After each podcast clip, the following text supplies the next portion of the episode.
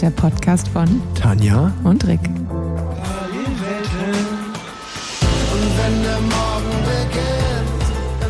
Herzlich willkommen zu einer neuen Folge Parallelwelten, wie immer präsentiert von Swift. Und heute haben wir eine ganz besondere Aufnahmesituation. Tanja ist mal wieder in Köln und ich bin in der Türkei. Also wir haben es in letzter Zeit nicht wirklich geschafft, uns mal ja, live zu sehen. Ja, wir haben dieses Jahr bisher einen sehr ähm, entgegengesetzten Kalender. Immer wenn ich zu Hause bin, bist du unterwegs und immer wenn du unterwegs bist, bin ich in Köln. Ähm, vielleicht schaffen wir es irgendwann mal wieder live. Ansonsten FaceTime ist ja auch in Ordnung. Yes, yes. Solange die Inf äh, Internetverbindung das mitmacht, äh, ist FaceTime eine gute Ersatzlösung. Aber ja, ich genau wie du sagst, ich war jetzt wirklich lange in Köln und du nicht ein einziges Mal. Ähm, bei mir sind viele Klassiker ausgefallen, aus verschiedensten Gründen, das kann ich später erklären. Und ähm, du hast eigentlich die komplette Klassiker-Kampagne mitgenommen in Belgien. Und jetzt bist du wieder nach Hause gekommen und ich bin äh, zur Türkei-Rundfahrt abgereist. Und ich glaube, als das letzte Mal oder als wir das letzte Mal aufgenommen hatten, war ich ja noch live beim Rennen bei Tirreno Adriatico. Ähm, bin ich ja noch mal in Sanremo und so dazwischen gefahren. Also eigentlich ähm, einiges an Rennen passiert bei uns. Äh, da haben wir ein bisschen was aufzurollen, was sowohl bei mir als auch bei dir passiert ist. Aber lass uns doch gerne mal bei dir anfangen. Ähm, also ich freue mich jetzt sehr, nach zwei Wochen äh, Aufenthalt in Belgien wieder in Köln zu sein. Also Belgien ist zwar immer schön zum Rennen fahren, weil äh, das Publikum sehr angenehm ist, äh, aber Belgien als Ort zum dauerhaft Verweilen grenzwertig manchmal. Und äh, da freut man sich dann doch sehr, äh, wenn man die Heimreise irgendwann antritt, weil natürlich auch ähm, zwischen den Rennen immer sehr viel Anspannung da ist und wenn man dann doch 24 Stunden mit jemandem auf dem Zimmer ist und sich nicht so richtig zurückziehen kann, dann werden so zwei Wochen auch mal lang. Ja, wir hatten ja eh ein bisschen ein wir hatten eine Kontroverse, oder nicht eine Kontroverse, wir hatten eine entgegensätzliche Meinung zu ähm, dem Hotel, wo du warst, weil als ich in deiner Instagram-Story gesehen habe, dass du im Gent Expo Hotel bist, habe ich dir geschrieben, oha, das tut mir leid, dass du zwei Wochen da verbringen musst. Und du meintest, äh, dass das Hotel ganz cool ist und ich habe da auf jeden Fall andere Erfahrungen gemacht. Ja, ich musste diesbezüglich auch ein paar Mal an dich denken, weil ähm, sich in, in diesen eineinhalb Wochen, also wir waren vorher in einem anderen Hotel und dann eineinhalb Wochen in Gent in, äh, direkt gegenüber von Ikea, was mein Highlight war, worauf ich mich sehr gefreut hatte. Ähm, ich musste dann aber eigentlich meine Meinung so ein bisschen revidieren, weil das letzte Mal, dass ich da war mit dem Team, waren wir insgesamt, glaube ich, ein oder zwei Nächte dort und dafür war es mega angenehm, äh, weil es auch kalt war und wir die Fenster zulassen konnten. Jetzt war es diesmal relativ warm am Anfang und dementsprechend heiß in den Zimmern. Dann mussten wir die Fenster offen lassen, aber das ist direkt an der Autobahn. Das heißt, es war sehr, sehr laut. Zusätzlich sind da immer noch so Tagungsräume. Das heißt, es waren sehr viele betrunkene Menschen, die äh, einer Tagung beigewohnt haben und abends äh, vor dem Hotel am Haupteingang sich lautstark unterhalten haben. Das heißt, an Schlafen war teilweise nicht so richtig zu denken.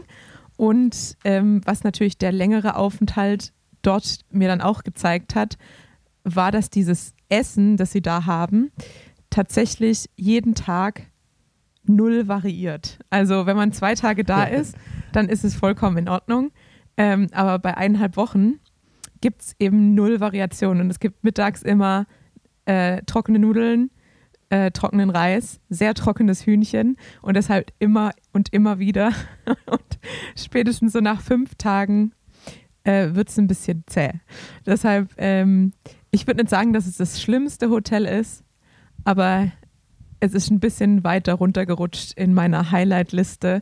Und ich war zwar dreimal bei Ikea drüben, aber ähm, es hat es doch nicht ganz aufgewertet. Cool, da warst du schon dreimal öfter bei Ikea äh, als ich, ähm, in, in Gent zumindest. Ja, ähm, also die Story zu mir oder von mir zu dem Hotel ist, äh, dass ich auch, glaube ich, mittlerweile schon, glaube ich, zwei oder drei Klassiker-Kampagnen da äh, verbracht habe. Ähm, meistens mit Katjuscha waren wir da im Hotel. Und ähm, wie du auch sagst, ich kann mich auch daran erinnern, dass ich da manchmal zwei, zweieinhalb Wochen äh, am Stück verbracht habe, von dem ersten bis zum letzten Klassikerrennen. Und ähm, dann waren, dann hat man sich, glaube ich, umso mehr auf die Rennen gefreut, weil mal was passiert ist. Ja. Weil, äh, wie du gerade schon gesagt hast, äh, Das ist halt, es gibt dieses Hotel, dann gibt es einen großen Parkplatz, dann gibt es noch Ikea und da ist man eigentlich eingeschlossen von einem Autobahnring. Ja. Ähm, äh, das heißt, da ist auch nicht wirklich viel mit rausgehen. Und ähm, dann das mit dem Essen ähm, war bei uns genau dasselbe. Ich meine, ähm, das, das, wie du sagst, die Qualität des Essens war alles gut, nur wenn man halt zwei Wochen jeden Tag immer das gleiche isst, ähm, meistens auch noch zum Mittag- und Abendbrot dasselbe, dann ja. Ähm, ja schlägt das auch auf die Moral. Und ähm, auch dieses Tagungshotel war auch bei uns, ähm, dadurch, dass die, man muss sich vorstellen, es ist wie so ein Quadrat gebaut und die Zimmer sind außen und dann gibt es halt innen drin eine riesen Fläche, wo halt alles passiert. Und ähm, da ist halt so eine, zumindest als wir noch da waren, war da immer so eine Milchglaskuppel oben drauf. Ja. Das heißt, da ist halt auch nie Tageslicht reingekommen. Und ähm, das war auch mal so ein Punkt, dass man da gefühlt nie Tageslicht gesehen hat im, in dem Hotel. Ähm, und ich kann sagen, unser Highlight, wenn wir da dort waren, ich kann mich da an äh, wilde Abende zurückerinnern mit Marco Haller und Nils Pullet, war beim Billardspielen. Wir hatten da große Billardturniere. In der Bar ist hinten ein Billardtisch und äh, da haben wir eigentlich die meiste Freizeit verbracht, äh, das, das kann ich sagen. Ähm, deswegen, als ich nur gesehen hatte, du bist beim Gent Expo Hotel, dachte ich mir nur, oha, ähm, jetzt macht Tanja mal meine, meine Experience da damit durch, weil so schön wie Klassikerrennen fahren ist, wenn man beim Rennen ist, umso öde ist es dann, wenn man eigentlich auch zwischen den Rennen nichts macht und tagelang nur im Bett liegt und im Hotel verweilt. Das stimmt. Ich habe die Zeit jetzt insofern genutzt, dass ich ähm, ich habe jetzt durch die Verletzung im letzten Herbst äh, sehr viel Probleme beim Schlafen und mit der Matratze. Also dachte ich, es muss jetzt mal eine neue Matratze her. Und da ist ja immer so die Frage, bestellt man eine Matratze, liegt man sie irgendwie Probe? Und dann habe ich gedacht, naja, wenn ich jetzt gegenüber von Ikea bin, dann kann ich ja einfach mal alle Matratzen Probe liegen. Und äh, habe jetzt zumindest äh, endlich meine Matratze ausgesucht. Und das nächste Highlight war, dass in unserem äh, während unseres Aufenthalts in der Expo die Comic-Con war. Und dementsprechend hatten wir sehr viele ähm, Harry Potter und äh, irgendwelche Manga verkleideten Menschen mit bunten Haaren, die dann zumindest über ein Wochenende äh, ein bisschen Farbe ins Hotel gebracht haben. Ja, das kann ich mir vorstellen. Das ist bestimmt, bestimmt witzig. Werbung. Rose Bikes hat richtig viele gute News für euch am Start. Ich fange direkt mal mit dem Sneak Plus an. Das ist nämlich das neue Urban E-Bike, was Rose an den Start gebracht hat.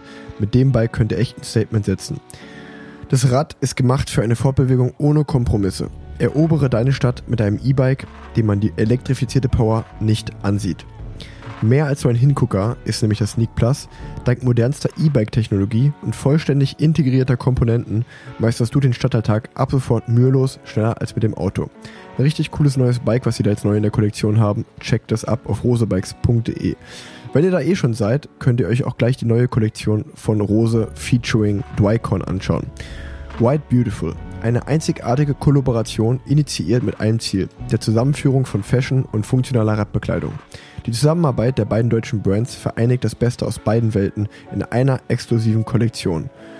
Wenn das nicht schon genug ist, ähm, oder als wenn das nicht schon genug wäre, hat Rose noch ein neues Bike am Start, das Bonero.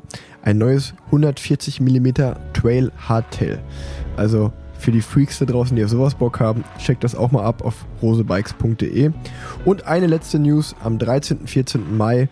Ihr kennt den Store in Köln wahrscheinlich schon.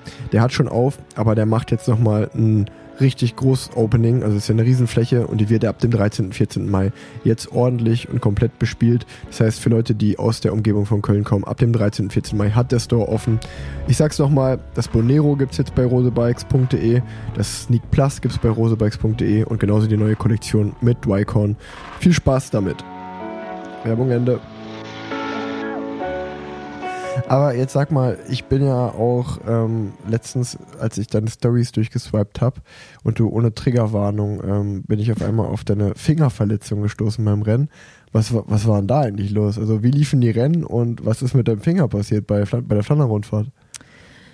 Also die Rennen, es ging erstmal gut los eigentlich. Ähm, Nockere, Gent-Wevelgem war ich sehr zufrieden. Dwarstor so lala, gutes, gutes Rennen, sage ich mal, bis zum Kanarienberg. Da war ich ein bisschen out of position und dann ähm, hing ich so zwischen zwei Gruppen, bin nicht mehr zur ersten gekommen. Ähm, und dann ist halt das Rennen so ein bisschen vorbei. Und äh, Flandern-Rundfahrt ging eigentlich auch ganz gut los. Wir hatten schnell eine Fahrerin im Break und äh, ich habe dann so ein bisschen ähm, ja, die, die Spitze gemarschelt, sage ich jetzt mal. Und ähm, war immer in guter Position. Dann ging es in die Paddestrat und ähm, da habe ich mich einfach mit jemandem verhakt, also Scheibenbremse, Speiche und bin dann gestürzt und habe wohl ähm, nicht von meinem Rad ablassen wollen und deshalb habe ich den Lenker festgehalten und bin dann zwischen, hatte meinen Finger eingeklemmt zwischen dem Lenker und dem Asphalt und bin da über den Boden geschlittert. Ähm, und dementsprechend, als ich dann aufs Rad gesprungen bin, habe ich es erstmal gar nicht gemerkt. Bin dann direkt übers Kopfsteinpflaster der, der Gruppe hinterhergejagt, um wieder reinzukommen ins Feld. Und dachte dann, dass dieses Pochen im Finger eben das Kopfsteinpflaster ist. Und als ich dann wieder auf dem Asphalt war, habe ich mal runtergeguckt und habe dann gesehen, dass ähm, ja entsprechend meinem Puls sich dieser Hautlappen immer auf und ab bewegt hat und ich muss da irgendwie so eine kleine Arterie ver verletzt haben. Ähm, und dementsprechend habe ich schon ziemlich stark geblutet und mein Rad sah dementsprechend aus, ich sah dementsprechend aus. Ähm, bin dann auch, als sich das Feld wieder so ein bisschen beruhigt hat, nach dem Kopfsteinpflaster zum, ähm, zum Arztauto oder zum Doktorscar nach hinten, was dann auch so ein bisschen ein Problem war, weil der, der Arzt sitzt rechts. Das heißt, ich halte mich mit der linken Hand ähm, am Auto fest, hatte die Verletzung aber an der rechten Hand und musste dann so freihändig neben dem Auto herfahren und dachte mir, jetzt sollte keine Windböe kommen, weil das wird wahrscheinlich auch unschön. Hab dann da einen Verband bekommen ähm, und bin dann wieder ins Feld gefahren war dann direkt wieder hinter einem Sturz, bin selber nicht gestürzt, aber ein paar Leute sind in mich reingefahren, weshalb meine Kette sich zwischen ähm, kleinem Kettenblatt und Rahmen eingeklemmt hat. Das dann da mit so einer halblebigen Hand da wieder rauszufriemeln, hat irgendwie auch seine Zeit gedauert. Und dabei habe ich dann auch wieder den Verband verloren, habe dann wieder angefangen zu bluten, ähm, bin dann wieder in die Gruppe reingefahren und habe kurz davor noch mal meinem sportlichen Leiter am Auto ähm, den Finger gezeigt und äh, er hat mir dann nur relativ wortlos die Jacke rausgereicht und hat gesagt, fahr wieder zurück zum Teambus. Und ähm, so war dann der Tag für mich zu Ende. Also das war deine erste, war das deine erste Flandern-Rundfahrt? Das war meine erste Flandern-Rundfahrt, ja. Ja, schade. Tut mir leid für dich auf jeden Fall. Ähm, ich sag mal so, dann äh, sind wir, du, also ich will nicht sagen, dass du mir alles nachmachen musst, aber wir sind ähm, auf jeden Fall da im selben Club, weil ich bin die Flandern-Rundfahrt bis jetzt auch dreimal gefahren und habe es noch nie ins Ziel geschafft bei der Flandern-Rundfahrt. Das ist Echt? das einzige Rennen, noch nie, das einzige Rennen, äh, wo äh, auch aus verschiedensten Gründen zweimal rausgestürzt. Einmal äh, war die war die Rennsituation so, dass wir dass wir die Gruppe verpasst hatten damals und Nils war in der zweiten Gruppe und dann sind wir das Loch zugefahren und dann war nach dem Effort auch nicht mehr an den Zielfahren zu denken. Ja. Ähm, also hat verschiedenste Gründe. Ähm, und natürlich auch, dass die Flandern-Rundfahrt einfach ein super langes und ein super hartes Rennen ist und da zu finishen ähm, definitiv auch nicht einfach ist. Aber ich meine, das ist bei mir auch gerade in den letzten Jahren eigentlich, kommt es sehr selten vor, dass ich ein Rennen nicht ins Ziel fahre. Ähm, aber ich musste deswegen, also die Flandern-Rundfahrt, mit der habe ich auch noch sowas wie eine Rechnung offen Jetzt muss ich wenigstens mal ins Ziel fahren als Profi. Ähm, zumal ich ja auch gerade die U23-Version gewonnen habe davon. Das ist, ja. äh, wenn man, gerade wenn man das so in Betracht zieht, dann denkt man sich, in der U23 habe ich gedacht, boah, das Rennen habe ich gewonnen, ich werde mal richtig gut, guter Flandern-Rundfahrt-Profi.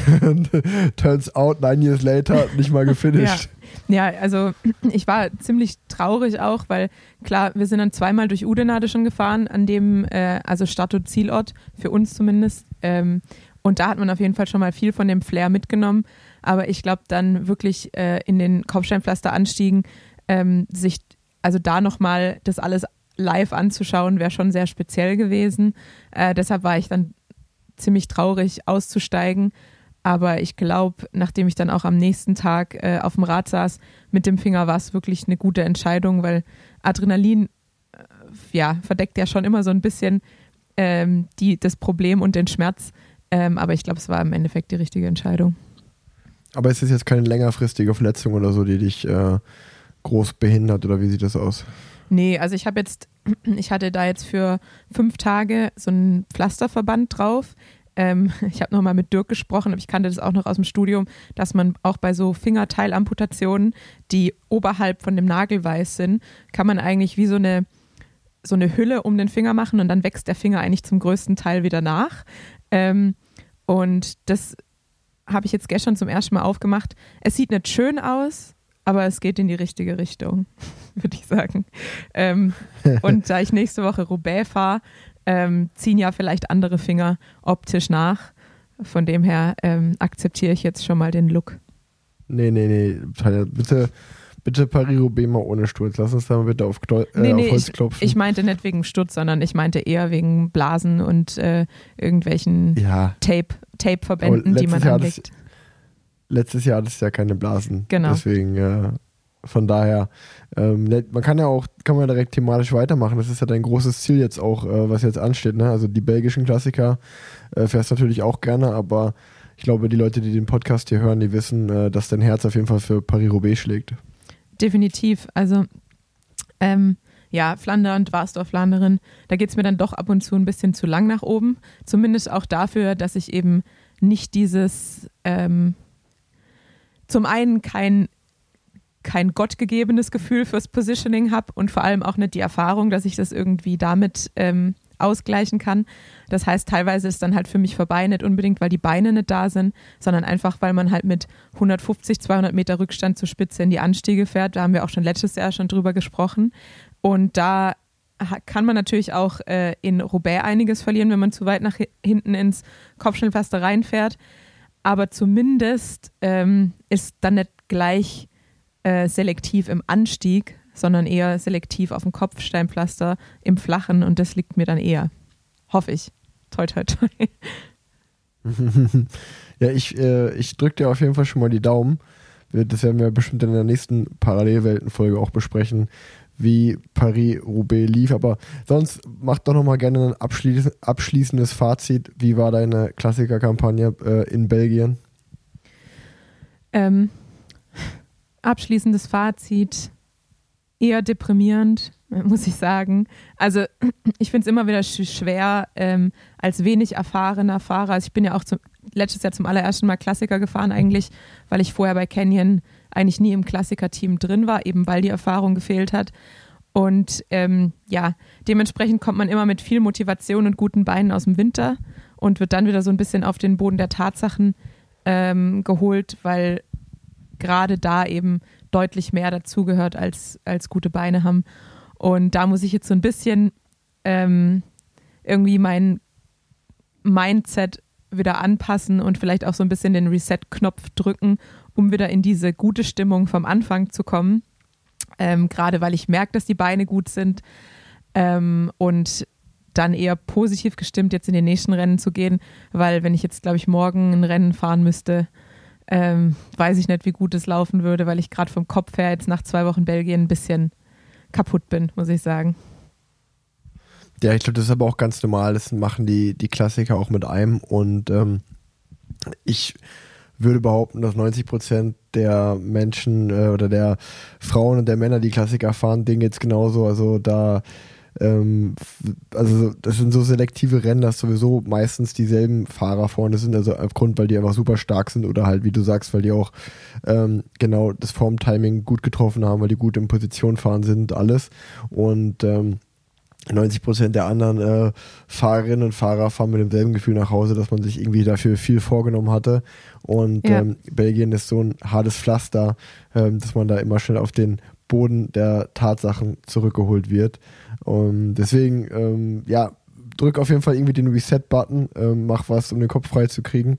Und ähm, dann kannst du, glaube ich, äh, nach ein bisschen Training wieder in die neuen Rennen starten mit, mit einem ganz neuen Gefühl. Ähnlich, ähnlich habe ich es äh, auch jetzt gemacht, ähm, Richtung, Richtung meiner zweiten, gefühlt zweiten Saisonhälfte schon. Ja. Ähm, ich bin ja, ich bin ja gestern, gestern in die Türkei gereist. Ähm, jetzt steht die Türkei-Rundfahrt an, aber ich, ich hole mal ein bisschen weiter aus, ähm, um, sage ich mal, auch alle mitzunehmen, wie bei mir eigentlich die Saison seit Tirreno Adriatico verlaufen ist. Gerne. Ähm, da hatten wir den letzten Parallelwelten-Podcast aufgenommen.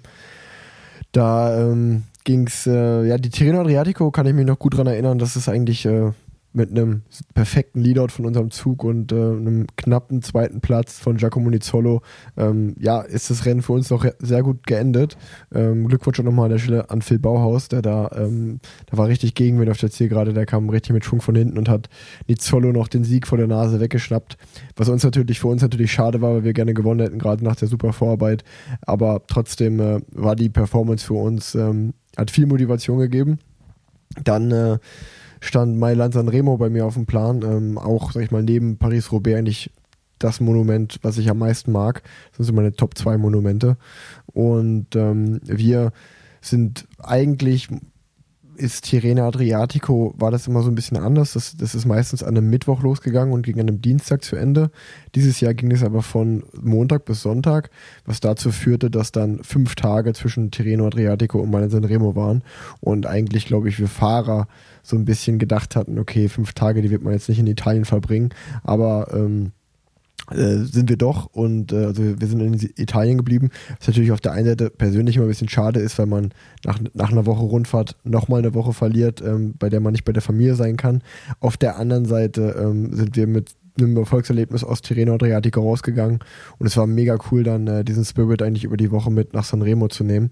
Ähm, muss ich das so vorstellen, dass wir dann direkt vom Adriatischen Meer wieder hochgefahren sind nach Sanremo haben dort zwei, drei Tage verbracht, ähm, haben uns wirklich das Finale mehrere Male angeschaut und ich muss echt sagen, dass auch da, da habe ich nochmal richtig gemerkt, ähm, wie auch gerade Giacomo für dieses Rennen brennt. Äh, da war, der hat uns wirklich da jeden Gullideckel und äh, jede Kurve nochmal erklärt und da machen wir das und dann machen wir äh, folgendes. Ja. Ähm, von daher war das, äh, war das wirklich, äh, der hat uns so richtig heiß gemacht. Dann sind wir hochgefahren nach Mailand, wo der Start war, haben da die letzten zwei Tage vom Rennen verbracht. Da ist dann einfach wirklich viel im Bett liegen, viel nichts machen angesagt und Carbo-Loading vor allen Dingen, weil man dann natürlich 300 Kilometer das längste Rennen fährt. Und ähm, ich, ich hatte vor, vor dem Rennen, habe ich, wenn man, sag mal, da ja ein bisschen einen klaren Verstand hatte, dachte ich mir so, okay, ähm, ich glaube, dass, also ich hoffe natürlich, dass es heute ein Sprint wird, aber wenn ich mir so die ganzen Rennen anschaue, weil das war ja ähnlich wie im Frauen, war es auch im Männerfeld gerade so, dass ja viele Favoriten auch absagen mussten. Also es war kein Bennett am Start, kein Ewan am Start. Viele Sprinter sind ausgefallen. Wer aber am Start war, war Tadej Pogacar und Wout van Aert und die müssen halt nicht auf die Sprinter warten. Ja. Und dementsprechend ist eigentlich genau das passiert, ähm, was, was passiert ist, dass also wir hatten den ganzen Tag einen, schon einen guten Rückenwind. Also ich glaube, wir sind die 300 noch was Kilometer irgendwie unter sieben Stunden gefahren. Also sehr, sehr schnell, irgendwie ein 43er, 44er Schnitt im Durchschnitt.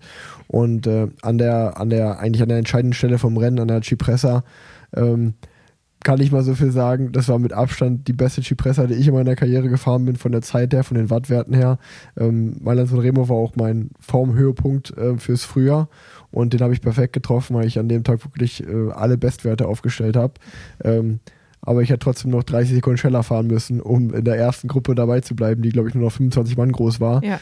Dementsprechend ähm, war das dann auch gemischte Gefühle natürlich, weil auf der einen Seite ist man natürlich trotzdem happy über seine Performance und weiß, okay, ich habe irgendwie alles erdenklich Mögliche gemacht, was ich hatte ähm, und war irgendwie bei den besten 50 hoch bei der Cipressa, was irgendwie ein cooles Gefühl ist. Ähm, auf der anderen Seite dachte ich mir halt, okay, wow, ähm, wie krass dann die Weltspitze oder wie, wie schnell es dann doch ist, wenn Wout van Aert und Tadej Pogacar ernst machen. Ja. Ähm, dass es halt dafür doch nicht reicht, war natürlich trotzdem ein bisschen enttäuschend. Und ähm, ich weiß gar nicht, was ich am Ende, ich glaube, ich bin irgendwie am Ende mit drei Minuten Rückstand ins Ziel gekommen und äh, mich mit Jescha Sütterlin ins Ziel gekämpft. War trotzdem irgendwie geil, das Rennen zu fahren, weil das immer so einen besonderen Flair hat, gerade ähm, dann auf der Via Roma zu finishen. Und ähm, dann ging es für mich eigentlich äh, auch nach Belgien oder ging es auch. Äh, ich bin schon direkt ähm, zwei Tage später nach Belgien äh, gefahren, um dann De Panne zu fahren. Und dann ist eigentlich meine Klassikerkampagne relativ schnell erzählt, weil äh, bei der, weil äh, bei bei De Panne, ähm, das ist das war dann mittwochs, da bin ich, das war das nächste Rennen und ähm, dort war es komplett windstill, war eins der einfachsten belgischen Rennen, die man glaube ich hätte fahren können jetzt aus der in der Klassikerkampagne. Es war ja auch noch gerade Ende März, wo Top-Wetter war. Ja. Ähm, dementsprechend äh, ja, war der Panne klar, dass es ein Sprint wird. Und ähm, eine, genau, es gab noch, äh, das habe ich jetzt völlig vergessen, das ist ganz wichtig bei Milan Remo, dass wir natürlich trotzdem da eigentlich unser Teamziel geschafft hatten bei Milan Remo, dass nämlich Giacomo Nizzolo in der ersten Gruppe ist ähm, und um den Sieg mitfährt und dort war er auch, selbst nach dem Poggio noch, was die meisten aber nicht mitbekommen haben, weil es auch auf Kamera nicht eingefangen wurde, ist, dass er leider in der Abfahrt weggerutscht ist und gestürzt ist. Ich glaube, das hat man kurz gesehen, aber äh, relativ, weil der Fokus dann natürlich auf die, auf die äh, Führung gegangen ist wieder. Aber man hat es in der einen Kurve gesehen, dass da jemand weggerutscht ist. Ähm, ja. ja.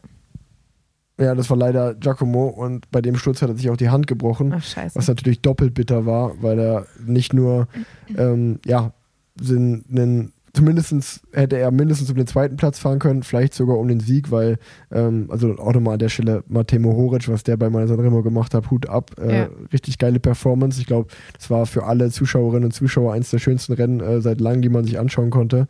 Ähm, aber dadurch, dass Giacomo gestürzt ist, ähm, hat er halt, äh, ist auch die zweite Gruppe nochmal so gesplittet, ähm, in der auch zum Beispiel Demar war und Primoz Roglic und Chris Neilands waren halt auch in der, äh, in der durch, dann durch Giacomos Sturz, sag ich mal, ins Hintertreffen geraten und aus der Gruppe rausgefallen. Ähm, hätte Vanedara bringt alles nichts, aber wenn er da, wenn nicht gestürzt wäre, hätte halt sowohl Wout von Art als auch Giacomo noch einen Teamkollegen jeweils gehabt, die dann hätten Tempo machen können. Und ähm, somit äh, wäre zumindest die Chance da gewesen, um Sieg zu fahren. Deswegen war es natürlich bei uns dann auch im Bus danach so ein bisschen blöde Stimmung, weil auch gerade bei uns im Team, wir sind auch wirklich äh, alles andere als Erfolgs yeah. erfolgsverwöhnt momentan. Da hätte ein gutes Ergebnis bei Manan Sanremo echt gut getan. Und ähm, naja, die Krankenliste war auf jeden Fall lang und äh, das bringt uns dann eigentlich, da wo ich gerade schon war, hin zu der Panne, dass wir die Situation hatten, dass natürlich unser Sprinter Giacomo Nizzolo ausgefallen war, ähm, was dann dazu geführt hat, dass wir halt so sowohl Itamar Einhorn als auch Rudi Babiesen, ja beides so relativ schnelle Fahrer, ähm, als auch äh, mir wurde gesagt, ey, äh, ja, wir wissen nicht so richtig, was wir machen, probiert einfach alle mal. Und ähm, somit, somit ähm, sind wir alle, also es gab diesmal sozusagen keinen Zug und kein Leadout, sondern viele kleine Israel Premier Tech Hummeln sind im Feld umhergefahren und haben versucht, ein Ergebnis zu holen, was glaube ich dann am Ende mit Platz 16, 20 und 25 geendet ist. Ja. Ähm, was dann auch immer so ein bisschen amateurhaft natürlich aussieht. Aber ähm, ja, das war, das war sozusagen meine Panne. Äh, den ganzen Tag abwarten, am Ende sprinten, bin ich 16. geworden. Ähm, natürlich kein Top-Ergebnis, aber in einem World Tour-Feld ähm, war das zumindest okay. Ja. Ähm, und ähm, dann bin ich wieder nach Hause gefahren, weil ähm, Köln und Belgien ist ja jetzt nicht die allerlängste Autofahrt. Und dann wäre ich zurückgekommen für weitere Rennen in Belgien. Ähm, was dann aber allerdings nicht mehr nötig war, weil ich mit Rudi Barbier auf dem Zimmer war in Belgien. Und der hatte, glaube ich, dann am mit einen Tag später nach dem Rennen und am Donnerstag einen positiven Corona-Test. Und äh, somit war ich halt als Kontaktperson Nummer eins erstmal raus ja. ähm, aus dem aus dem restlichen Rennkalender, zumindest was so zumindest die nächste Woche, was äh, Gent-Wevelgem und Dwarsdorf Flandern anging, die Rennen, die wir noch gefahren sind. Und ähm, ja, dann hat sich die, die Corona-Situation im Team, glaube ich, weiter so ausgebildet, dass sich doch noch weitere Fahrer und Leute vom Personal eingesteckt haben, sodass mein Team dann die Entscheidung getroffen hat, ähm, Flandern-Rundfahrt und Scheldepreis nicht mal an den Start zu gehen. Ja. Ähm, somit haben wir die Klassiker-Kampagne abgebrochen. Und somit, ähm, ja, war ich eigentlich nach meiner Sanremo, bin ich, wie gesagt, auf die Panne gefahren. Und dann hatte ich jetzt zwei Wochen Training vor mir, was am Anfang ja noch schön war, weil Ende März Traumwetter war. ja. Aber jetzt gerade die letzten zehn Tage war alles andere als Traumwetter. Ähm, ja, das stimmt. Also ich habe auch, in, in Belgien hatte ich ja nicht so richtig die Wahl teilweise. Äh, Rennen fahren muss man ja dann draußen. Aber ich bin jetzt auch, seit ich wieder zurück bin, ähm, ein paar Swift-Rennen gefahren. Äh, zum einen auch, glaube ich, für den Kopf, um einfach mal auch so ein bisschen noch die Beine zu testen. Ähm, weil man ja dann auch doch immer ganz gut mit der Rolle und Dual Recording äh, schauen kann, ob es nur das Powermeter ist, das äh, einen irgendwie mit guten Werten verwöhnt oder ob es auch wirklich die Beine sind, die stimmen. Und da kann ich jetzt zumindest nach den letzten beiden äh, Swift-Rennen sagen, dass die Beine auch wirklich gut sind. Und ich muss noch erwähnen, dass ich Swift durchgespielt habe. Ich bin jetzt Level 50 Swifter. Ein höheres Level gibt es nicht. Und ähm, bin sehr stolz und ich glaube, ich habe noch nie so viel Ruhe im Kopf gehabt beim Swiften, weil ich jetzt nicht mehr über das Aufleveln nachdenken muss. Da bin ich ja auch manchmal so ein bisschen, ähm, ich würde nicht sagen fanatisch, aber ein bisschen zwanghaft und habe immer überlegt, ja, jetzt muss ich nochmal die Strecke fahren und die Strecke fahren, damit ich Double Experience Points bekomme. Und jetzt kann ich zum ersten Mal einfach ganz entspannt nur Swiften muss mir keine Gedanken mehr machen. Das heißt, ich kann, es haben viele Leute gesagt, ah, wenn man auf Level 50 ist, dann fehlt die Motivation bei Swift, aber ich muss sagen, mir macht es mehr Spaß denn je, weil ich einfach keinen Stress mehr habe, was das Hoch äh, Aufleveln angeht. Das glaube ich dir. Ich habe das gesehen, dass du ähm, auf dem Parkplatz vom Gent Expo Hotel Swift durchgespielt hast. Ja. Ähm, sozusagen, es wurde live aufgenommen, äh, wie du Level 50 erreicht hast. Ich bin auf Level 25, das heißt, du bist doppelt so gut wie ich auf Swift. Ja, siehst du mal. Ich habe auch, Nicht, nee, nicht schlecht. ja, witzigerweise hat sich das auch so ein bisschen überschnitten. Wir waren beim, äh, beim Fotoshooting für die Tour de France, FEM, powered by Swift. Ähm, und ähm, da hab, hab, war ich gerade so die zeh- letzten 10 Kilometer weg von Level 50. Und dann hat Swift direkt ein GIF mit mir gemacht für äh, fürs Level 50. Und dann wurde es direkt eingespielt, als ich dann auch äh, Cool. auf, auf äh, endlich auf dem höchsten Level angekommen bin. Das war dann eine ganz schöne Überraschung von meinem, äh, ja, von meinem Partner, der mich ja auch in den Radsport gebracht hat. Ja, nee, das war, ähm, habe ich gesehen, das fand ich, fand ich auch witzig. Kann man das, kann man das GIF jetzt auch abrufen, immer? Ich glaube noch Was nicht. muss man da eingeben? Ich glaube noch nicht, aber ich äh, schätze mal, dass Swift mit denen, also das war ein riesiges Set, was wir da äh, hatten und wir haben da, ich glaube, irgendwie so zehn Stationen durchlaufen äh, mit GIFs und Interviews und Bildern und ich glaube, die werden dann eben im Zuge der äh, Tour de France Femme äh, irgendwann abrufbar sein und hoffentlich gibt es dann auch das Level 50 GIF mit mir. Ja, ähm, aber das, führt mich eigentlich zur nächsten Frage, weil du bist ja im Gegensatz zu mir die viele Rennen in Belgien gefahren.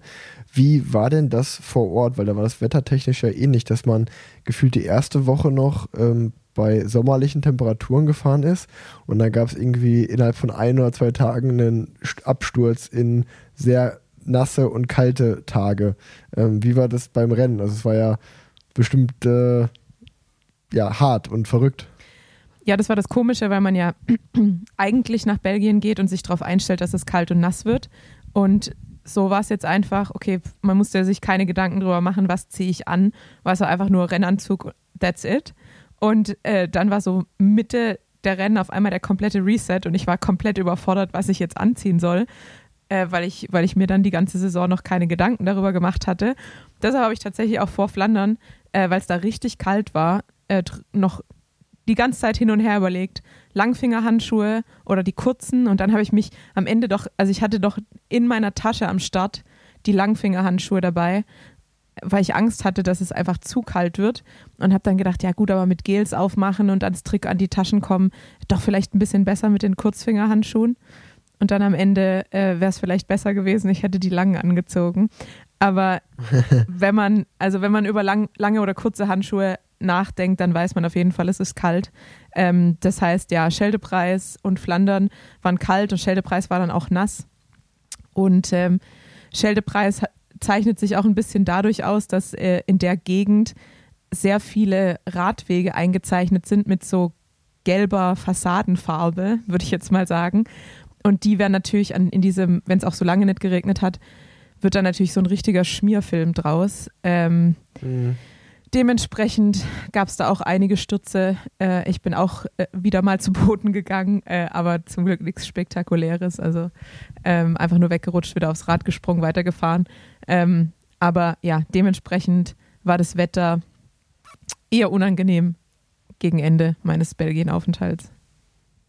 Ja, das glaube ich dir. Also ich habe auch, ich habe nämlich zwei, zwei gute Stories erlebt in der Zeit, wo ich keine Rennen fahren durfte ähm, und trainieren, trainieren konnte. Und äh, die würde ich auch gerne zum Besten geben. Hau raus. Die, die erste wäre nämlich, dass genau an so einem richtigen Sautag, wo es ja den ganzen Tag, man ist schon aufgewacht von dem, von dem Regenprasseln an, an die Fenster. Und dann habe hab ich meine, ich habe so drei Wetter-Apps auf dem Handy, die ich dann immer checke und äh, die haben mir alle drei dasselbe gesagt. Äh, es wird den ganzen Tag durchregnen. Und ich hatte aber an dem Tag geplant schon, also ich hatte eine Woche vorher irgendwie den Plan gemacht, ähm, dass ich an dem Tag äh, meine Eltern und Großeltern in Unna besuche und wollte halt mit dem Rad nach Unna fahren. Und dann dachte ich mir so, ha, ist echt mit Abstand der beschissenste Tag eigentlich das zu machen. Ähm, aber gut, ich habe ja eine gute Regenjacke, es sind so, es sind so vier, fünf Grad, das, äh, oder ich glaube, nee, ich glaube, es waren sechs, sieben Grad. Dann dachte ich, das ist noch okay, sind keine Gefrier, äh, keine Minusgrade. Ähm, ich ich fahre erstmal los, das wird schon klappen. Und ähm, ja, ich muss sagen, also egal wie lange man Profi ist. Ähm, das war auf jeden Fall so eins der Ta einer der Tage, an dem ich mich äh, ja richtig aus dem Leben genommen habe, weil ungefähr so bei der bei zwei Stunden, nach zwei Stunden, das war, da war ich, wenn man, wenn man, ist echt eine schöne Strecke, die man fahren kann von Köln nach Unna, aber wenn man so zwischen Hückeswagen und ähm, was ist das Rade vom Wald? Das ist so ein bisschen Niemandsland. Ähm, klingt auch danach. Ein, äh, da, da war ich auf jeden Fall schon mal richtig durchgenässt äh, und habe mir dann äh, meine dicke Regenjacke angezogen. Also ich habe dann meine Regenjacken getauscht und meine Handschuhe getauscht und dachte, das, äh, jetzt bin ich besser aufgestellt.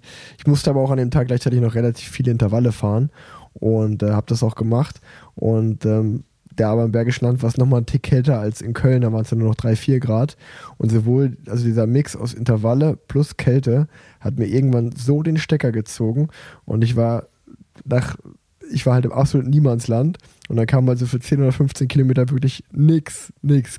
Und dann bin ich Ennepetal, ich, also ich erwähne das einfach nur, vielleicht kennen das Leute, die da auch fahren, äh, bin ich Ennepetal lang gefahren und ähm, Richtung Hagen und irgendwann nach 80 Kilometern, ich hatte gefühlt schon Halluzinationen, ähm, kam, kam, kam dann ein Aldi und ich bin so dermaßen in diesem Aldi eskaliert. Ich glaube, ich hatte, ich bin erstmal so an diese Backwarentheke und habe mir da ein Franzbrötchen geholt und einen Donut und ein Stück Pizza und eine Brezel.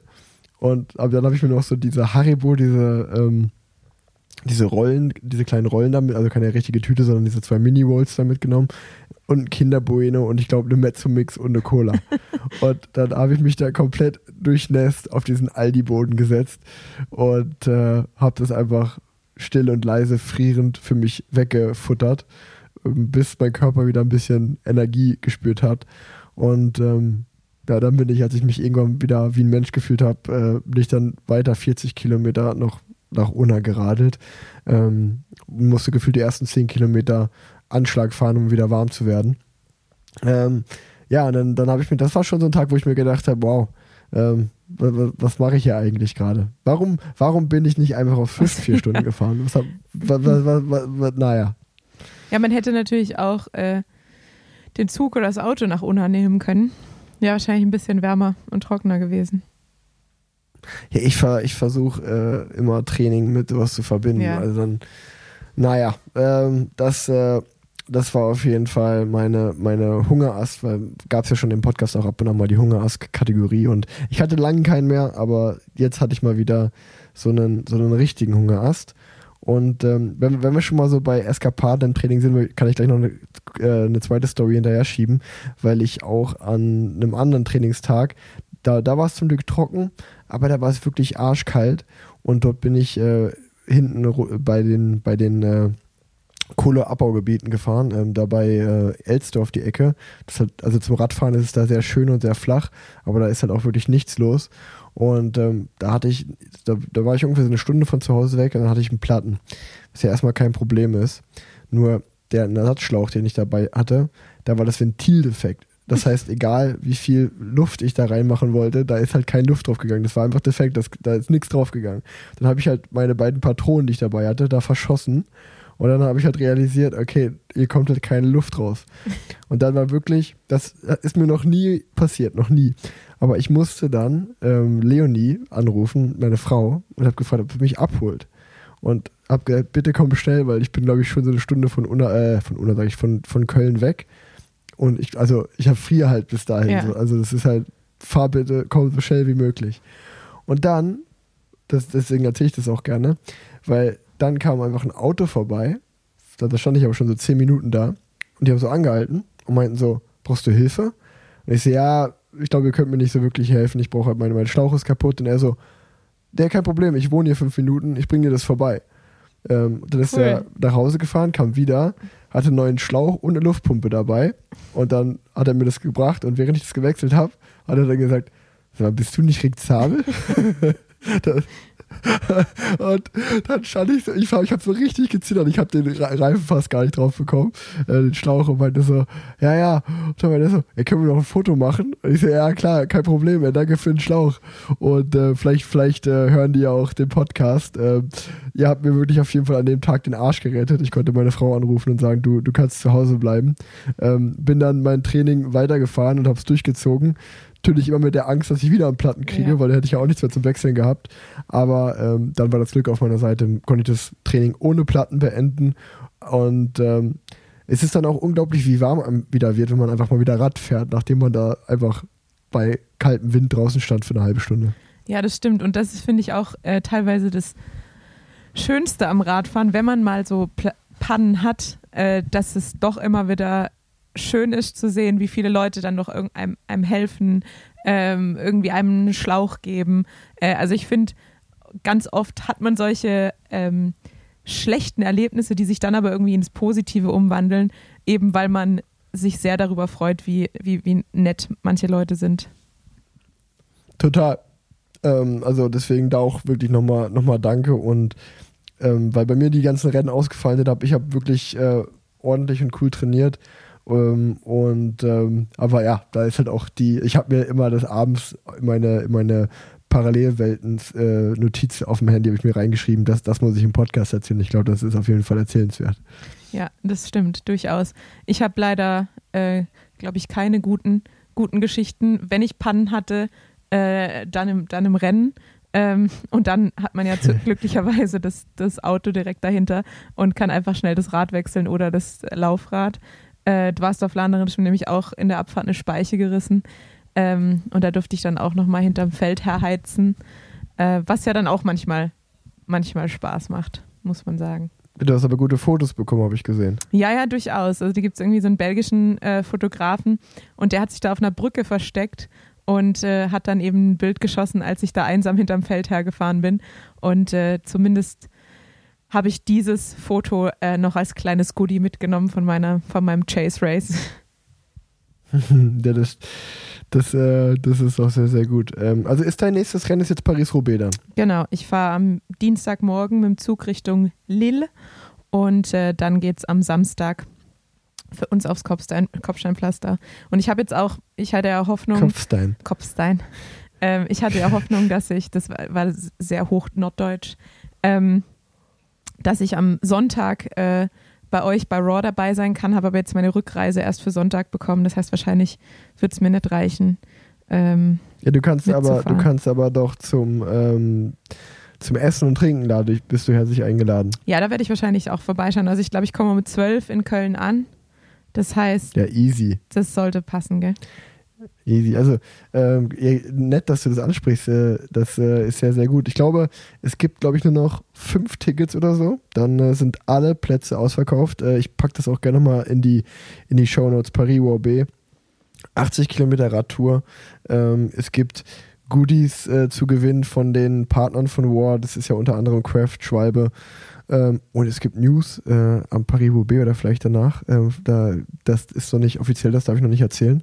Ähm, aber es gibt auf jeden Fall gute News. Und ähm, was War angeht, und genau, man fährt 80 Kilometer. Wir machen sozusagen die Kölsche Paris-Roubaix-Version. Ähm, allzu viele Kopfsteinpflaster um Köln gibt es nicht, aber wir haben uns da trotzdem, glaube ich, eine coole Strecke einfallen lassen. Und danach wird im Clubhaus das Rennen live geschaut. Ähm, und Drinks und Essen, alles auf unseren Nacken. Ähm, deswegen, äh, es gibt da noch, glaube ich, ja, wirklich nur noch ganz wenige Tickets, aber wer Bock hat und aus Köln oder dem Umland kommt ähm, und ja, wem die Anreise nicht zu weit dafür ist, äh, wer einen coolen Tag auf dem Rad haben will, ähm, das, das ist wirklich äh, ein schönes Event. Fällt ein bisschen unglücklich dieses Jahr, weil es natürlich auf den Ostersonntag fällt. Stimmt, ja. Aber ähm, ja, also wie gesagt, aber ja, ihr habt es ja gerade gehört. Tanja kommt dann auch zum Rennen schauen und zum Essen und Trinken vorbei. Und eventuell es gibt lecker, auch. Ein, es gibt lecker Pommes. Und eventuell auch eine gute Ausrede für alle, die ähm, den Ostersonntag nicht mit der Familie verbringen wollen. Ähm, manchmal kann man sich ja ganz gut rausreden, weil man aufs Rad muss. Man muss ich muss trainieren. Geht nicht. So, so sieht's aus, so sieht's aus. Ähm, na gut, äh, ich hoffe aber, dass, dass Lennart dein dein Herzblatt, dass der mitfährt. Äh, das würde mich sehr freuen, wenn der am Start wäre. Ich glaube schon, der hat ja auch sonst nichts zu tun, wenn ich nicht zu Hause bin. ja. Ähm, dann äh, ist bei dir Paris-Roubaix das nächste Rennen ähm, und bei mir ist es die Türkei-Rundfahrt, die morgen losgeht. Genau, da, ich sitze hier gerade. Wie bitte? Da wollte ich noch dazu fragen. Letztes Jahr war ja die Türkei-Rundfahrt, ähm, da war das Wetter schlechter, als es dieses Jahr bei irgendeinem Klassiker war. Wie sieht denn die Prognose dieses Jahr aus? Ja, letztes Jahr sind wir auch in der Höhe in Kappadokien äh, ging die Türkei-Rundfahrt da los. Ähm, dieses Jahr ist die, also die Rundfahrt geht jetzt dort los, wo sie letztes Jahr zu Ende ging. Ähm, das ist so die Ecke Bodrum-Izmir. Also wir sind jetzt auch gerade in Bodrum. Ich glaube, ich hatte heute mit, ich, ich, ich würde schätzen, es war der schlechteste Pre-Race White, den ich in meiner Karriere gemacht habe, was, was daran lag, dass äh, unser äh, Bergfahrer Israeli Gainif die Runde gemacht hat und ich glaube, wir hatten irgendwie 55 Kilometer und gefühlte 2000 Höhenmeter. Ähm, also das war, ich weiß nicht, was wir heute gemacht haben. Ich hatte wirklich, ich war zwei, dreimal kurz davor, mein Rad in die Ecke zu schmeißen, ein, weil ich auch die ganze Woche so viel trainiert habe und halt richtige Scheißbeine nach dem Reisetag gestern hatte und dann sind die auch alle so schnell berghoch gefahren heute im Training. Das war irgendwie, das war ein ganz komischer White und ähm, Deswegen musste ich auch erstmal Mittagsschlaf machen vor der Aufnahme hier. Never trust ähm, a climber. Man sollte niemals einen Bergfahrer die Strecken machen lassen. Naja, auf jeden Fall sind wir aber hier im Boot rum. Hier ist wunderschönes Wetter, 21 Grad. Also ich habe heute wirklich äh, schon so geschwitzt im Training, gerade wenn man aus diesem nasskalten Aprilwetter aus Deutschland kommt. Ähm, und ähm, dieses Jahr, ich freue mich sehr, acht Etappen. Ich glaube, zwei, drei Hügelige sind dabei, eine Bergankunft und der Rest sollten Sprints sein. Ähm, sind auch viele Sprinter hier, Sam Bennett mit Bora und äh, Caleb Ewan mit Lotto, Jasper Phillips mit Alpecin Phoenix, also schon mal drei wirkliche Hochkaräter. Ähm, bei uns ist leider nicht Solo. Wir hatten gehofft, dass er fit wird bis zu dem Rennen, aber es hat noch nicht ganz geklappt mit der Hand. Das heißt, wir sind immer noch so ein bisschen improvisier am Improvisieren. Ähm, ich glaube, bei uns wird es ein bunter Mix. Äh, sowohl jeder Fahrer wird mal so eine Chance bekommen, ähm, um es mal so zu sagen. Also hoffe ich natürlich auch, äh, auch vielleicht den einen oder anderen Tag auf ein gutes Ergebnis bei mir. Das wollte ich gerade sagen. Und, das heißt, wir können ähm, dich dann im Sprint äh, betrachten. Ja, schauen wir mal. Schauen wir mal. Also natürlich von meiner Seite aus gerne, ähm, aber das entscheiden ja immer noch andere genau, Leute. Ja. Ähm, dem, dementsprechend ähm, schauen wir da mal. Und äh, nee, ich habe ich hab auf jeden Fall richtig Bock. Äh, letztes Jahr war die Türkei-Rundfahrt, so wenn, wenn man vom Fun-Faktor ausgeht, auf jeden Fall das Rennen, mit dem das am meisten Spaß gemacht hat. Auch was daran liegt, weil die Hotels sind halt gefühlt immer nur zwei Kilometer vom Start und Ziel weg. Äh, man hat keine langen Transfers. Man hat auch immer relativ früh Start hier und ist dann meistens so um 2 Uhr schon fertig. So total untypisch beim Rennen, ja. weil man so den kompletten Nachmittag Zeit hat. Ähm, nee, ich freue mich, freu mich wirklich sehr. Ähm, und dann ist es natürlich auch meine letzte Rundfahrt, bevor ich dann ähm, am 1. Mai nochmal Frankfurt fahre und dann den Giro d'Italia im Mai. Das heißt, äh, sind schon nochmal, ich glaube, wir haben jetzt, ich habe heute irgendwo gelesen, 1300 Kilometer in acht Tagen. Wichtige Kilometer in, für die Beine. Und ähm, es fühlt sich ein bisschen auch an wie ein Klassentreffen, weil äh, sowohl das Team Sauerland ist hier ja. und beim Team Sauerland ist auch André Greipel ist mit dabei als Supporter und Helfer. Ich freue mich natürlich jetzt, nachdem André aufgehört hat, dass ich äh, den dann hier dabei habe. Und ähm, ich habe gehört, André hat auch eine sehr, sehr witzige Story zu erzählen. Ja, das habe ich auch gehört. Jo, Rixke. Ähm, ich wollte dir noch von meinem Erlebnis erzählen, ähm, von meinem GCN Ride of Swift. Und zwar war es so, dass ich halt unterwegs war und ich für diese Fahrt eingeplant war um 19 Uhr ähm, und ich auf der Autobahn halt einfach unterwegs war.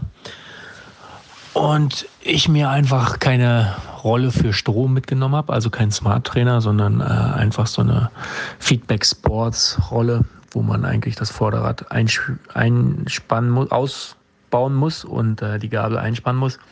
Und dann kann man schön fahren.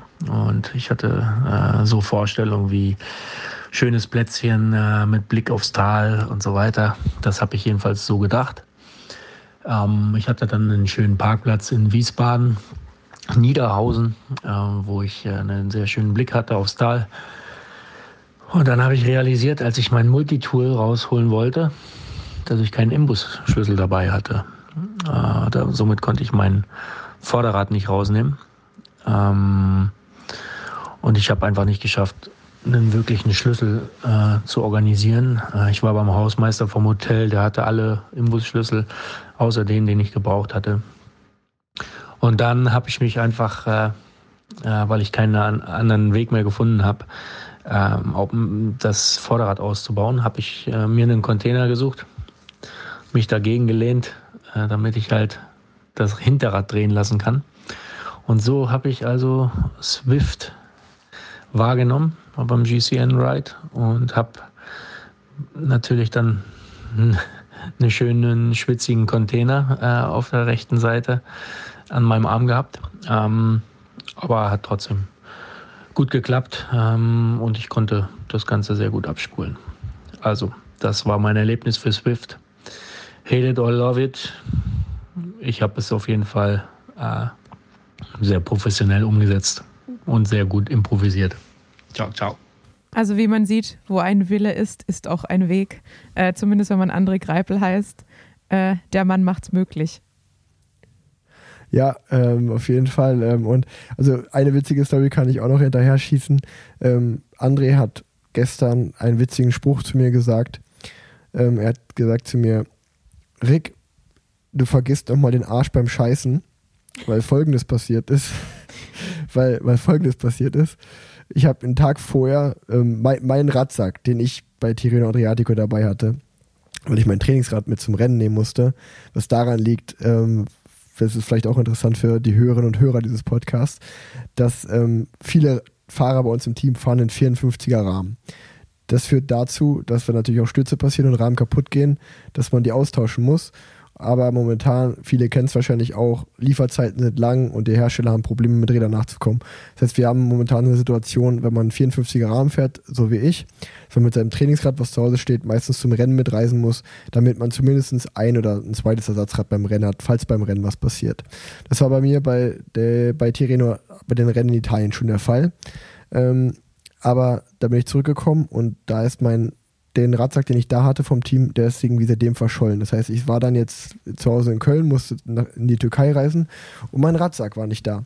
Radsack, da ist, gedacht, übrigens, okay, Radsack ist übrigens ein sehr unangenehmes Wort. Ich weiß auch nicht. Das habe ich sonst auch noch nie gehört, außer aus deinem Mund. Findest du? Ja. Wie, was sagst du denn? Radkoffer.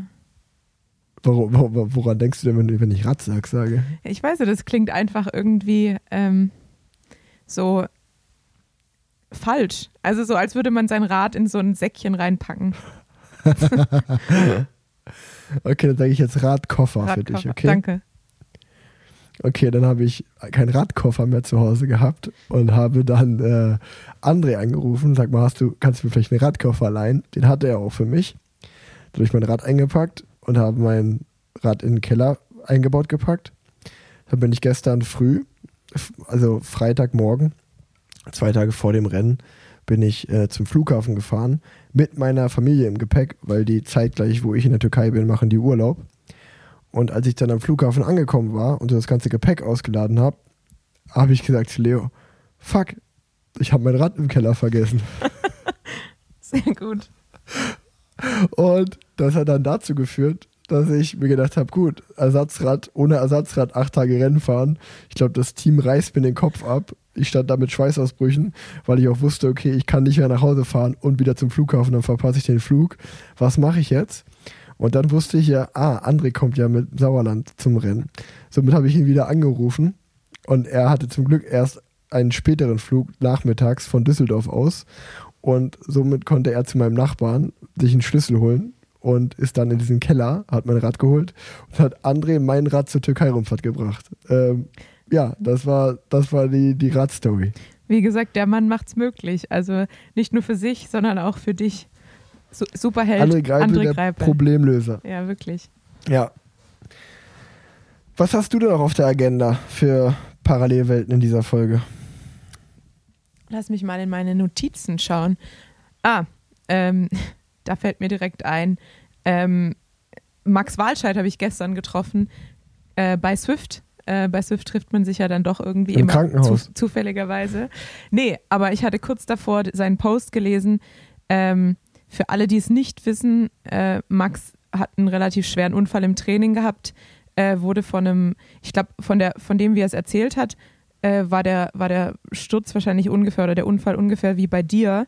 Du bist ja auch letztes Jahr auf die Hörner genommen worden von einem Auto. Ähm, Max ist es auch so passiert ja. und äh, zunächst sah es erstmal so aus, als wäre er eigentlich relativ glücklich davon gekommen. Und jetzt hat er gestern äh, gepostet, dass er wohl doch ähm, Vernarbung in der Lunge, ein Pneumothorax, also im Endeffekt eigentlich, ein, dass die Lunge sozusagen zusammenfällt ähm, und dadurch eben eine verlängerte Reha oder beziehungsweise äh, Erholungsperiode braucht. Sehr, sehr schade, weil er war ja auch wirklich gut in Form und hat ja auch schon ein paar Dinge abgeschossen jetzt diese Saison. Deshalb. Ja, der fährt eine super Saison. Genau, deshalb von uns äh, gute Besserung, Max. Ähm, und ähm, Gute Besserung. Ja, immerhin. Ich wünsche dir Daumen. Genau, genau. Das ist auch tatsächlich witzig. Seit der letzten Folge kriege ich diese Nachricht jetzt immer von Leuten und ich muss doch irgendwie jedes, jedes Mal schmunzeln, wenn, wenn die Leute schreiben, ich, ich wünsche ich wünsch dir die Daumen. Ah, was für ein Versprecher mit dem Running Gag. Wahnsinn. Ja, ja herrlich. Ähm, genau, deshalb gute, gute Besserung, Max, und äh, man sieht sich vielleicht ab und zu auf, auf Swift. Ähm, ansonsten hatte ich mir noch aufgeschrieben, dass die UCI jetzt ihren Gravel-Kalender veröffentlicht hat. Ähm, und die, die Qualifikationen für die, für die UCI World Championship ähm, im Graveln, wo es ja letztes Jahr so ein bisschen, äh, ja, die Gemüter ein bisschen erhitzt waren, dass sich die UCI jetzt auch noch im Gravelsport einmischen muss. Ähm, aber ja, ich bin, ich bin mal gespannt. Es sind ja doch einfach viele Profis jetzt, ähm, anstatt zu komplett zu retiren, zum Gravelsport abgewandert. Und dementsprechend bin ich mal gespannt, äh, was es da vielleicht noch so gibt an Übertragungen und an Events, die man sich anschauen kann. Ja, ich auch, definitiv. Also die Gravel-Szene wächst und wächst und das zu Recht. Ähm, sehr, sehr spannendes Feld, was dort erschlossen wird. Ähm, ich bin auch mal gespannt, ob das mit der UCI, ähm, ob die das besser oder schlechter macht. Ähm, das, das bleibt abzuwarten. Ähm, ich würde mir einfach wünschen, dass die Gravel-Szene so cool und divers bleibt, wie sie ist, weil ich glaube, das macht sie halt aus. Und ähm, ja, mehr, mehr gibt es da von meiner Seite aus auch nicht zu sagen, weil äh, ja, da sind andere die Experten für. Definitiv. Ich habe nur die kleine Hoffnung, ähm, dass ich mich vielleicht auch, durch das, dass wir auch so ein äh, Alternative-Rennkalender haben, dass ich mich eventuell auch, dadurch, dass es jetzt äh, sozusagen auch noch UCI gelabelt ist, vielleicht mal bei einem, bei einem Rennen versuchen darf. Äh, im, ich glaube, im September oder Ende August gibt es nämlich ein, ein, Rennen, das würde, mir, das, ja cool. das würde mir sehr gut gefallen, nämlich eins in Holland. Und äh, auf den 150 Kilometern sind, glaube ich, 300 Höhenmeter dabei. Ähm, da könnte ich mich sehr, sehr, sehr, dafür erübrigen. Ja, das, das, das, das, stimmt, da hatte ich auch mal Bock drauf. Einfach mal, einfach nur mal aus Spaß mitfahren. Ja, und es ist ja auch Holland direkt um die Ecke an sich könnten wir das eigentlich äh, in Angriff nehmen. Du hast ja auch ein Gravelrad zu Hause. Also ich habe noch keins zu Hause, aber wer weiß, vielleicht wird es ja jetzt möglich gemacht. Ja, ich habe ein Gravelrad zu Hause, ähm, aber ich glaube, das habe ich im Training schon so runtergerockt, dass ich auf jeden Fall, wenn ich Rennen fahren würde, bräuchte ich nochmal Neues vom Team. das kann sein. Oder ein bisschen Service zumindest. So sieht es aus. Tanja, ich habe noch eine Frage für dich. Ja, bitte. Warst du schon mal im Kölner Zoo? Äh, nee, ich hatte, ich, ich versuche ja immer noch meine Schwester davon zu überzeugen, mich irgendwann mal in Köln zu besuchen, ähm, was in den letzten zwei Jahren noch nicht geklappt hat. Und da hatte ich dann den Plan, mit meinen Neffen äh, zum einen die Seilbahn zu nutzen und dann, wenn ich mit der Seilbahn nach drüben gefahren bin, äh, auf die richtige Rheinseite, ähm, dann auch in den Zoo zu gehen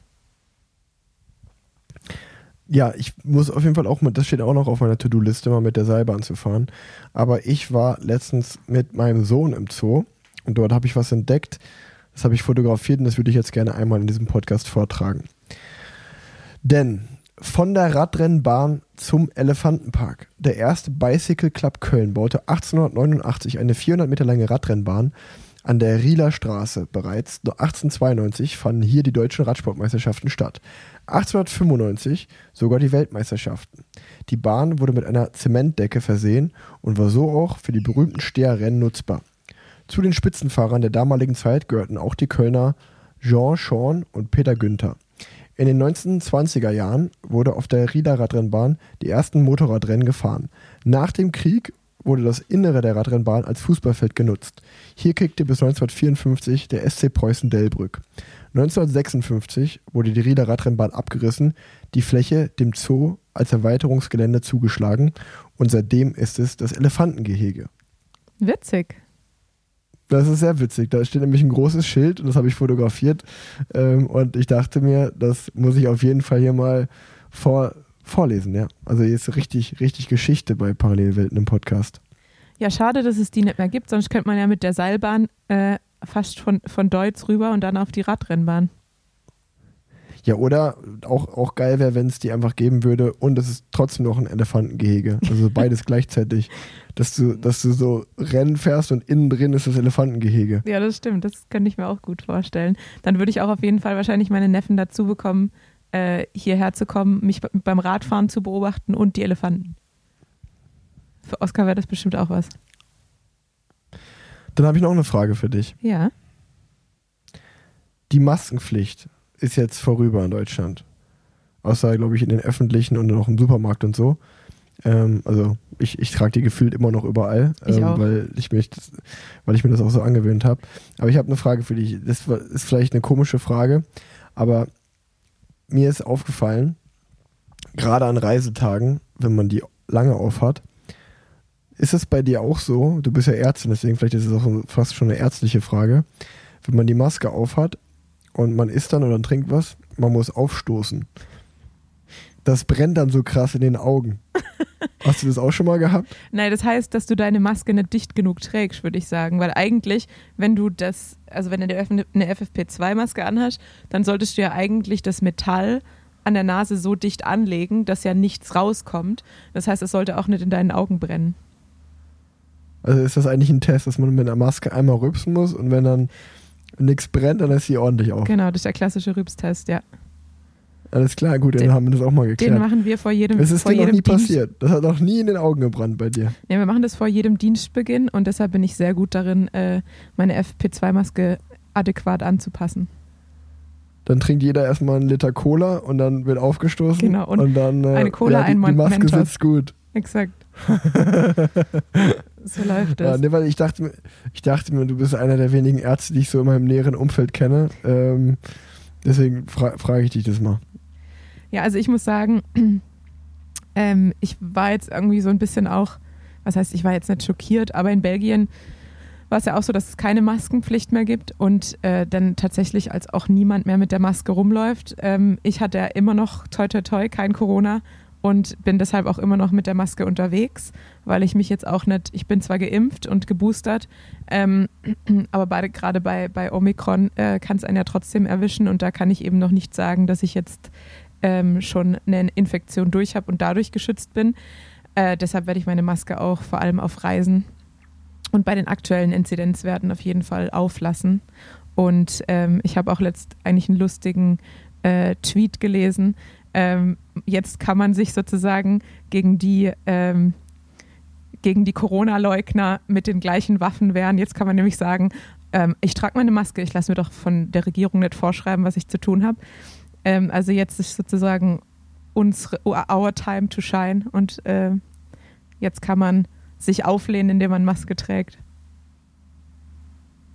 Ja, also ja. Nee, ähm, ja, das ist halt ein bisschen unglücklich einfach gelöst, denn dass das irgendwie zu, zu Streitpunkten führt. Aber die Menschen, die jetzt äh, da rebellisch sein wollen, indem sie anderen, anderen sagen, die sollen keine Maske tragen, also den Punkt fühle ich halt auch nicht. Ne? Ähm, aber gut, ist, äh, ist ein anderes Thema. Ähm, ich glaube, wir haben jetzt ähm, noch, ja, wir haben ja jetzt eine Stunde haben wir schon aufgenommen. Eine Äh, Stunde. ich möchte noch zwei, drei Sachen erwähnen. Und ich, ich habe sogar, es ist sogar, das ist, ich merke gerade, das ist die lustige Geschichtenfolge von mir. Ähm, ich habe noch eine, Fra- ich habe noch eine Frage für dich. Ich saß nämlich letztens im Flugzeug mit einem bekannten Politiker. Ja. Was denkst du, wer war das? Ähm, Das ist eine geile Frage, kann man eigentlich gar nicht erraten, aber nee, kann man nicht erraten. Du, von wo aus bist du geflogen? Von Köln aus. Nee, also genau, also äh, okay, ich erzähle vielleicht, genau, ich erzähle erst die Story und dann kannst du ra- erraten, vielleicht errätst du es ja. Ähm, wenn du, wenn du im politischen Geschehen aufgepasst hast, glaube ich, kann man es erraten, wenn man, wenn man die Story hört. Ähm, weil. Das heißt, jetzt kann ich mich nur auf blamieren. Der Seite, auf der einen Seite kann man mich jetzt, mache ich mich jetzt gerade sehr angreifbar und man kann mich haten. Ähm, auf der anderen Seite ähm, blame ich das aber einfach weiter auf die Deutsche Bahn. Okay. Weil ich bin, ich bin von, von meinem Kumpel Penny, der hat 50. Geburtstag gefeiert. Ja, Penny, wenn du das hörst, 50 Jahre bist du geworden. Ähm, und äh, der hatte einen großen, oder der hat seinen runden Geburtstag Freitagabends in Berlin gefeiert und hatte hat gesagt, er lädt mich und Leonie ein und äh, freut sich sehr, wenn wir kommen. Ähm, wir hatten zum Glück meine Mama als Babysitter organisiert und dann sind wir mit dem Zug hingefahren nach Berlin, was aber noch in Ordnung war. Allerdings, ähm, da hatten wir einen schönen Geburtstag. Allerdings waren, ich glaube, die Zugpreise für zurück und wir haben so eine Woche vorher gebucht. Es gab, glaube ich, der günstigste Zug für zwei Personen wäre bei 380 Euro gewesen, ja. Rückfahrt. Ja. Für, und, und, dann war halt dann, dann, und wir haben halt vorher gesagt, wir fliegen nicht in Deutschland mehr. Also kann nicht mehr, nicht mehr äh, in Deutschland, also Kurzstrecke machen wir nicht mehr. Dann gab es aber diesen 140 Euro Flug für zwei Personen nach Düsseldorf. Ja. Und dann sind wir, bin ich ganz ehrlich, auch einfach, äh, dann haben wir unsere Prioritäten über Bord geworfen und ähm, sind äh, für mehr als 200 Euro günstiger geflogen mit Eurowings von Berlin nach Düsseldorf. Jetzt hier an, an der Stelle natürlich, ich fahre super gerne Bahn und das macht auch Sinn, aber bei den Preisen, das ist äh, ja wirklich Quatsch. Ähm, auf jeden Fall sind wir dann nach Berlin geflogen, äh, nach Köln geflogen, von Berlin. Und welche Partei hatte jetzt in Düsseldorf Land, die hatten, glaube ich, einen großen Parteitag, NRW-Parteitag in Düsseldorf. Und der Chef dieser Partei war da. Und ich habe mich erst gewundert, warum so viel Polizeiaufgebot war. Und dann habe ich gecheckt, warum. Weil folgender Politiker an unserem äh, im Flugzeug mitgeflogen ist. Du weißt es nicht? Nee. Christian Lindner. Christian, Christian Lindner, unser Finanzminister. Und weißt du, was witzig war? Christian Lindner ist Gruppe 2 beim Check-in. Genauso wie ich. Der war nicht mal, das ist mir auch, der war einfach Gruppe 2. Oder vielleicht ist er nur Gruppe 2 reingegangen, ich weiß es nicht, aber. Richtig am Boden auf jeden Fall. Der, der, ist ganz, der ist ganz weit hinten eingestiegen, genauso wie wir. Saß aber dann, wie ich erwartet hatte, trotzdem ganz vorne. Ähm, naja, das ist auch noch eine Story, die, wenn man, Gut. schon mal was bei mir alles passiert, wenn ich zwei Wochen keine Rennen fahre, was da alles für Dinge passieren. Der ist ja auch Vielflieger und als Vielflieger erinnert man sich oder gewöhnt man sich ja auch daran, äh, einfach als letzter einzusteigen, weil man dann die kürzeste Zeit im, im Flugzeug verbringt. Das stimmt. Da hast du auch wieder recht. Das heißt, da wäre ja blöd, wenn er sich als erster reinsetzt. Aber, äh, da fällt mir ein, äh, was trägt er denn privat? Bei Gemischtes Hack wurde ja schon mal gemutmaßt, ob Christian Lindner zu kurze Kapuzenpullis trägt. Ja, der war, also ich würde ihn nicht, es war glaube ich nicht privater, der hat einen ganz normalen Anzug an. Okay. Aber er hatte ein unglaublich großes Polizeiaufkommen um sich herum, was natürlich auch Sinn macht, aber es war halt wieder witzig, blauäugig, wie ich da saß, dachte ich mir, boah, hier ist aber viel Polizei, warum ist so viel Polizei? und dann so irgendwann so, ach guck mal, hier neben mir steht Christian Lindner, gar nicht gesehen.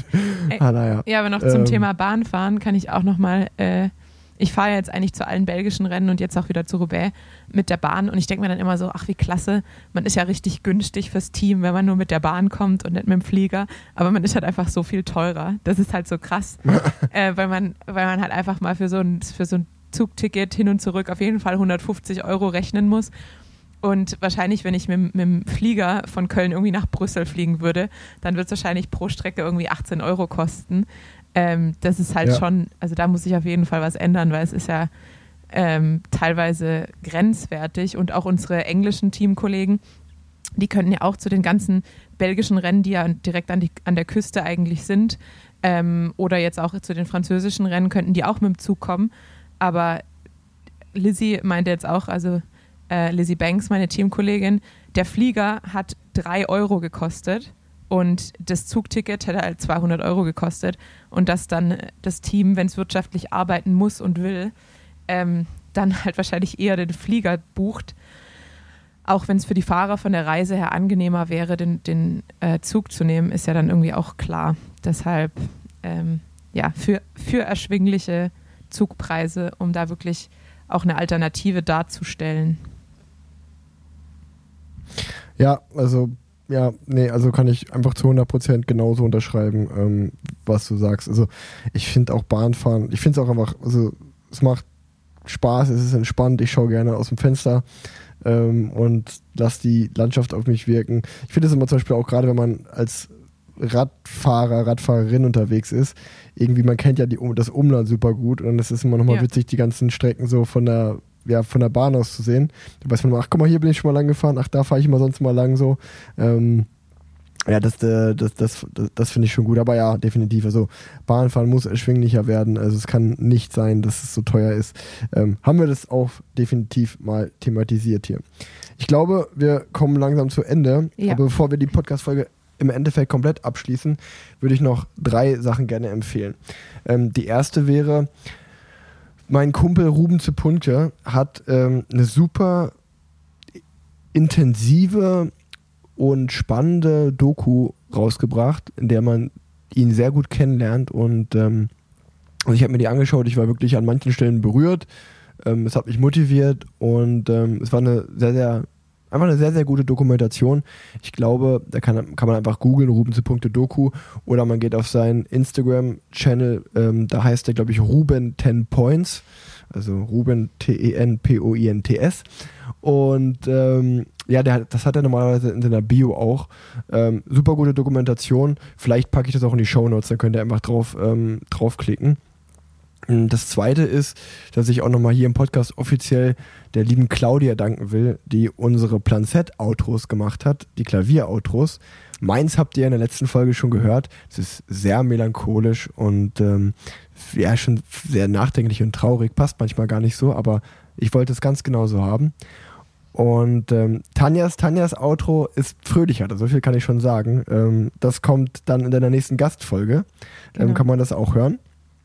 Lieb, vielen Dank, liebe Claudia. Vielen Dank. Und der dritte Punkt, ich habe äh, letztens eine nette E-Mail bekommen ähm, und da ging es um die Zipfeltour.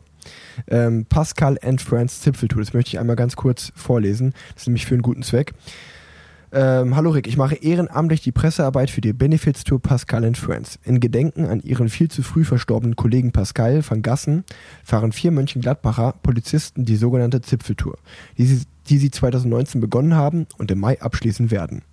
Dabei sammeln sie Spenden für die Elterninitiative Kinderkrebsklinik Düsseldorf, den Wünschewagen des SASB und über die IPA International Police Association für ukrainische Polizisten und Polizistinnen und deren Familien. Bisher haben sie bereits 34.000 Euro an Spenden gesammelt. Es wurde gefragt, ob wir da mal ähm, ja, das einfach publik machen können, hier im Podcast drüber reden, weil das einfach, ja, viele Spenden werden gesammelt durchs Radfahren. Und ähm, ich glaube, es macht am meisten Sinn, wenn ich auch da, dazu einfach den Link mal in die Show Notes packe, ähm, weil das wirklich was ganz Tolles ist, was Pascal and Friends Zipfeltour da macht. Definitiv und äh, sehr gerne in die Show Notes. Apropos, da, da haben wir auch gar nicht drüber gesprochen, fällt mir gerade ein, ähm, wenn wir über Charity Tour reden, wie krass ist eigentlich dein Teamkollege Lachlan Morton? Der hat auch eine richtig krasse Spendentour gemacht.